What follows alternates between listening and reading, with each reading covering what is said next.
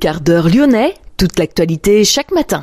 Parce que Lyon demain se dessine aujourd'hui, voici l'essentiel de l'actualité en ce mardi. Nous sommes le 17 janvier. Nous parlerons de la neige attendue à Lyon, le dispositif de viabilité hivernale déclenché par la métropole. Les écoles, collèges et lycées de l'Académie de Lyon échappent aux mesures nationales de baisse d'effectifs encadrant, et ce malgré un recul du nombre d'élèves. Le placement en garde à vue hier d'Hervé Legros, président fondateur du groupe immobilier Alila et de sa compagne. L'ouverture du procès devant les assises du Rhône de Youssef Tebal, Dorier avait été renversé et traîné sur 800 mètres par Youssef Tebal au volant de sa Golf. Les faits s'étaient en juillet 2020. Le procès débute aujourd'hui aux 24 colonnes. Nous parlons également d'un programme immobilier qui ne va pas passer inaperçu dans le quartier de la Pardieu. Le programme M Lyon. 30 000 mètres carrés de bureaux, commerces et logements. Reportage complet dans cette édition. Lyon demain, le quart d'heure lyonnais, toute l'actualité chaque matin Gérald de Bouchon. Bonjour à toutes, bonjour à tous. La métropole de Lyon a donc déclenché son dispositif de viabilité hivernale dès 3 heures du matin et ce en raison des chutes de neige prévues ce matin. Au total, 127 agents sont sur le pont, 43 véhicules. La situation devrait s'améliorer toutefois en fin de matinée avec la remontée des températures, la neige laissant place à la pluie, hormis sur les hauteurs. Le Grand Lyon recommande aux usagers de se munir des équipements spéciaux, de réduire sa vitesse de circulation et d'augmenter l'interdistance entre les véhicules. La collectivité conseille également de privilégier les transports en commun et de télétravailler si c'est possible. Les formations de la NUPS soutiennent l'appel du 19 janvier à faire une grande journée de grève et de manifestation contre la réforme des retraites. Deux rendez-vous sont donnés dans le Rhône, notamment un à Lyon à 11h à la Manufacture des Tabacs, un autre dans l'après-midi à Villefranche. La nouvelle Union populaire et sociale propose de construire un projet alternatif. Les écoles, collèges et lycées de l'Académie de Lyon échappent aux mesures nationales de baisse d'effectifs encadrants malgré un recul du nombre d'élèves. 3874 élèves en moins. Les moyens alloués au premier et au second degré seront pour autant maintenus pour la rentrée 2023. Parmi les nouveautés à prévoir pour la rentrée, le lycée Arnaud Beltram qui ouvrira ses portes à Mézieux et qui accueillera 1840 lycéens. De nouvelles formations ciblant prioritairement les métiers d'avenir verront le jour comme un bac pro de modélisation prototype 3D à Bourg-en-Bresse et au lycée Albert Camus, mais aussi un bac pro maintenance des systèmes de production connectés au lycée professionnel Louis Armand à Villefranche. Lyon demain, la radio lyonnaise a écouté partout dans le monde. Hervé Legros, président fondateur du groupe immobilier Alila et sa compagne placés en garde à vue hier dans le cadre d'une information judiciaire ouverte en octobre dernier pour des infractions au droit du travail. Des salariés avaient porté plainte. Les plaintes visant le couple portent sur des faits de harcèlement moral et d'abus de biens sociaux. Des salariés ont saisi le Conseil des prud'hommes pour des litiges portant sur le temps de travail et sur la structure des contrats de travail. Les plaignants étaient liés à Alila par deux contrats, l'un signé avec le président du groupe en tant que particulier employeur, l'autre avec la société par un contrat forfait jour. Résultat des journées de travail parfois interminables, les salariés voulant quitter l'entreprise étaient invités à signer une rupture conventionnelle en s'engageant à ne pas s'exprimer ultérieurement sur leurs conditions de travail. Créé en 2007, Alila s'est spécialisé dans l'acquisition de terrains privés destinés à la promotion classique pour y construire des programmes sociaux sur mesure en partenariat avec des mairies et des bailleurs. Il compte aujourd'hui plusieurs agences en France.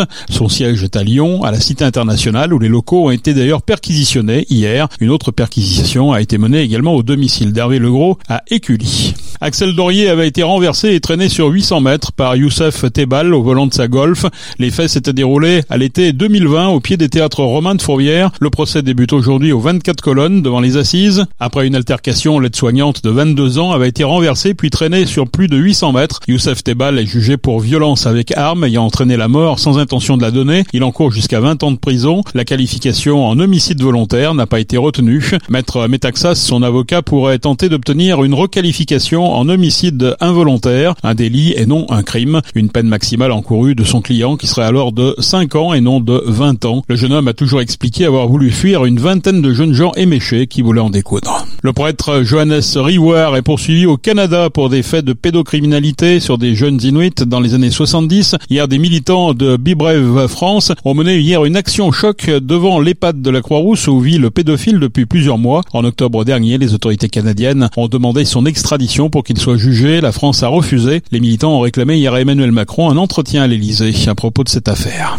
Lyon demain C'est un programme immobilier qui ne passera sans doute pas inaperçu dans le quartier de la Pardieu. La petite tour qui abrita autrefois la banque Veuve Morin-Ponce est détruite pour faire place à M Lyon, un bâtiment de quelques 30 000 mètres carrés avec un investissement réalisé par le fonds américain BlackRock, premier investissement hors Île-de-France pour cette entreprise américaine spécialisée dans la gestion d'actifs. Un programme mixte qui comprend des bureaux, des commerces et des activités au pied du bâtiment, mais aussi et surtout des logements.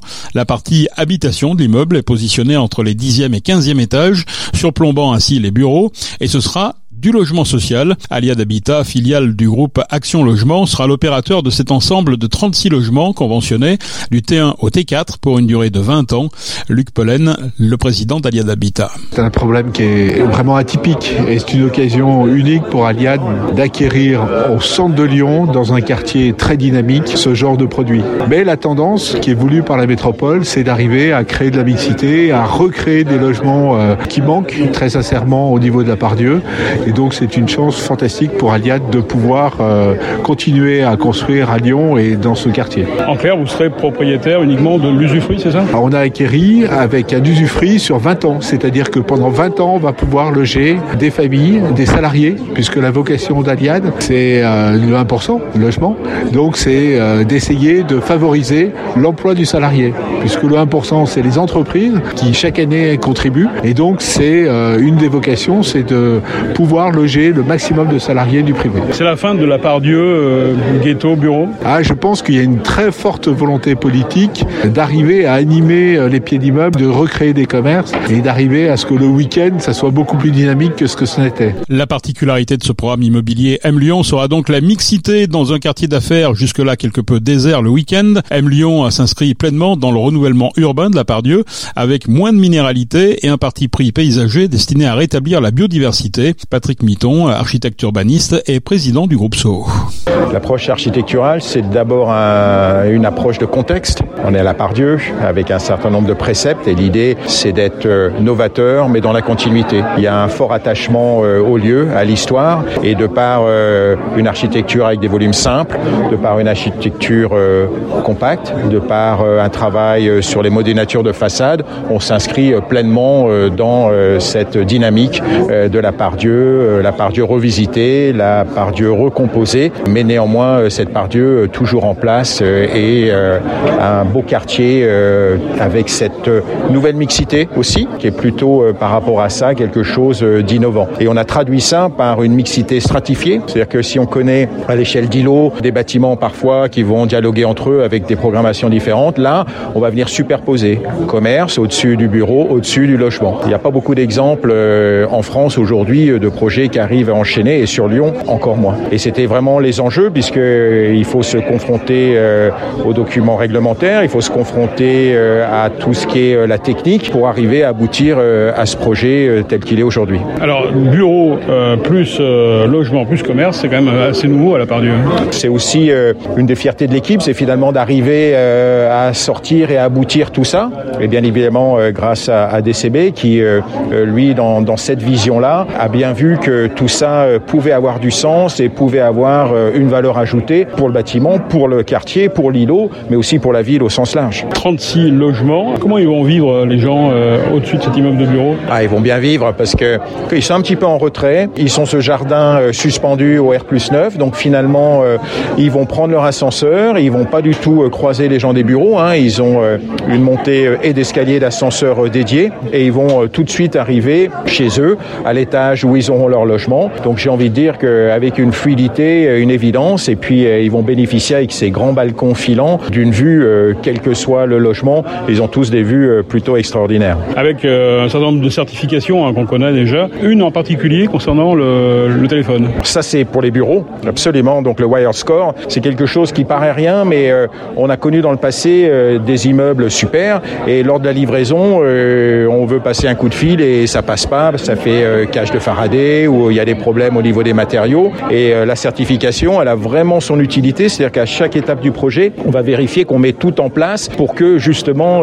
au niveau des ondes, ça passe bien et que bah, après, on va pouvoir exploiter dans de bonnes conditions les bâtiments. De plus en plus, on a des objets qui sont connectés sans fil. Bah, c'est super important qu'au sein du bureau, tout ça puisse être fluide. Sur le plan de l'environnement, on parle beaucoup aujourd'hui de végétalisation. Est-ce que ce programme euh, entre, euh, je dirais, dans ce critère-là? On pense que oui, et à plusieurs titres. On va d'abord avoir au niveau de la plaza euh, une végétalisation de proximité. Il y a ce qui préexiste au niveau de la place du lac et demain sur la rue Garibaldi. Donc on va dire déjà, on a un environnement au niveau du socle largement végétalisé. On va aller chercher ce principe des îlots de fraîcheur, très important hein, pour que l'environnement par rapport à ça, ait déjà cette présence végétale.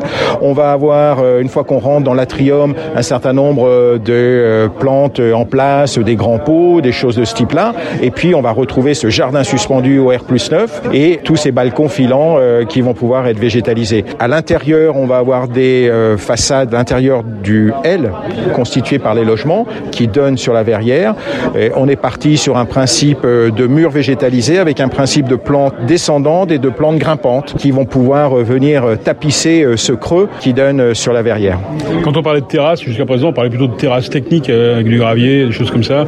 Euh, Aujourd'hui, c'est un vrai, c'est un vrai parc. Quelles limites euh, justement pour implanter des arbres ou de la végétation à cet endroit-là? Vous avez raison. Hein, il y en a une partie qui va rester pour de la technique, mais elle est suffisamment importante par rapport à l'emprise. On parlait de 3000 mètres carrés, euh, c'est-à-dire que la terrasse, il y a 3000 mètres carrés de terrasse. Alors il y en a une partie qui est occupée par le bâtiment des logements à proprement parler. Il y en a une partie qui va être occupée par des locaux techniques, mais tout le reste, c'est-à-dire il y a plus de 1000 mètres carrés qui vont pouvoir être aménagés avec un principe de fosse, avec des profondeurs choisies en fonction des essences. Là-dessus, euh, notre paysagiste Anne Gardoni travaille euh, pour que euh, tout ça soit mis en place de façon intelligente avec des espèces indigènes, non allergiques, qui ne demandent pas trop trop de consommation d'eau, qui puissent gérer le stress hydrique, hein, ce qu'on appelle quand on a des coups de chaud l'été maintenant. Donc tout ça est prévu. Bien sûr qu'il y aura un entretien, il y aura une gestion. Il y a l'idée aussi de pouvoir récupérer les eaux de pluie pour l'arrosage. Et puisque je parle de l'eau, et c'est vrai que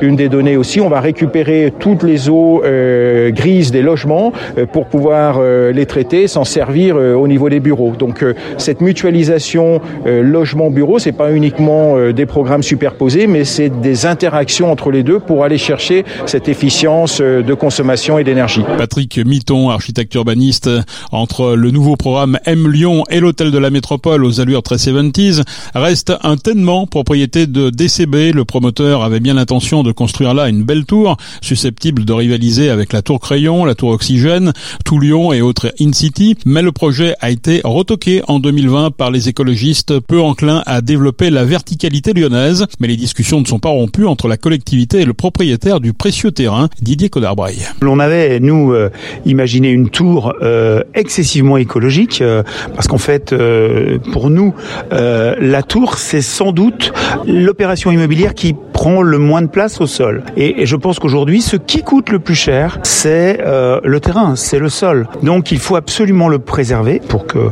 les gens puissent euh, déambuler, pour y faire des espaces verts, mais surtout pas y construire. Et la construction, elle est faite pour euh, les étages hauts. En tout cas, nous, c'est ce qu'on pense. Après, il faut pas que, bien évidemment, les tours soient collées les unes aux autres.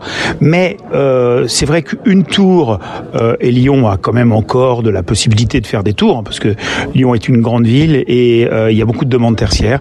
Et, je pense que c'est c'est assez intéressant. Alors, on est en discussion avec la métropole, métropole qui est quand même relativement ouverte, avec lequel on a eu de, de très bons échanges, et bien évidemment, toujours là dans l'esprit de la mixité d'y du logement, d'y peut-être, et comme euh, vous le savez, on, on, avait donné une euh, priorité, en tout cas la métropole, pour euh, y mettre une partie de ses bureaux. Tout ça, ça peut se faire d'une façon assez, assez simple et assez facile avec les métropoles à partir du moment où, où tout le monde y met un peu du sien. Il faut des concessions de chaque côté, là. Et puis il faut se dire que ce que dit un, un, un promoteur privé de bureau n'est pas forcément stupide. Et puis se dire aussi que ce que dit un élu ou de la métropole ou de la ville de Lyon n'est pas forcément stupide. Donc euh, je crois que c'est très intéressant de nous confronter à ce nouvel exercice et puis de réfléchir ensemble. Ce qui est surtout le plus important pour, euh, me semble-t-il, la ville de Lyon, la métropole, et surtout pour les euh, grands utilisateurs. En attendant, M Lyon connaît déjà sa date d'inauguration. Rendez-vous est donné le 26 septembre 2026 à 9h26 pour couper le ruban. Un mot de sport en basket en élite, l'Asvel continue sa chute, battue par Le Mans 91 à 95. Départ à la retraite pour Claudia Stavisky en juillet 2023 après 20 ans de création. C'est Pierre-Yves Lenoir, co-directeur depuis mars 2019, qui prendra la succession. Claudia Stavisky aura programmé 24 saisons du théâtre municipal lyonnais, comédienne, metteur en au théâtre et à l'opéra avant de prendre la direction des Célestins en 2000. Elle fut ainsi la première femme artiste nommée à la tête d'une grosse institution culturelle française. Pierre-Yves Lenoir a été lui l'un des fondateurs du Théâtre du Rond-Point à Paris aux côtés de Jean-Michel Ribes. Et puis l'actrice italienne Gina Lollobrigida, star du cinéma des années 50, est décédée à l'âge de 95 ans. Elle avait joué dans Fanfan la Tulipe aux côtés de Gérard Philippe. On se souvient aussi de son passage à Lyon fin 2002 lors de l'élection de Miss France 2003. La cérémonie se déroulait au Palais des Sports et Gina Lollobrigida était la présidente du jury. C'est la fin de ce quart d'heure lyonnais. Merci de l'avoir suivi. On se retrouve naturellement demain pour une prochaine édition. Excellente journée.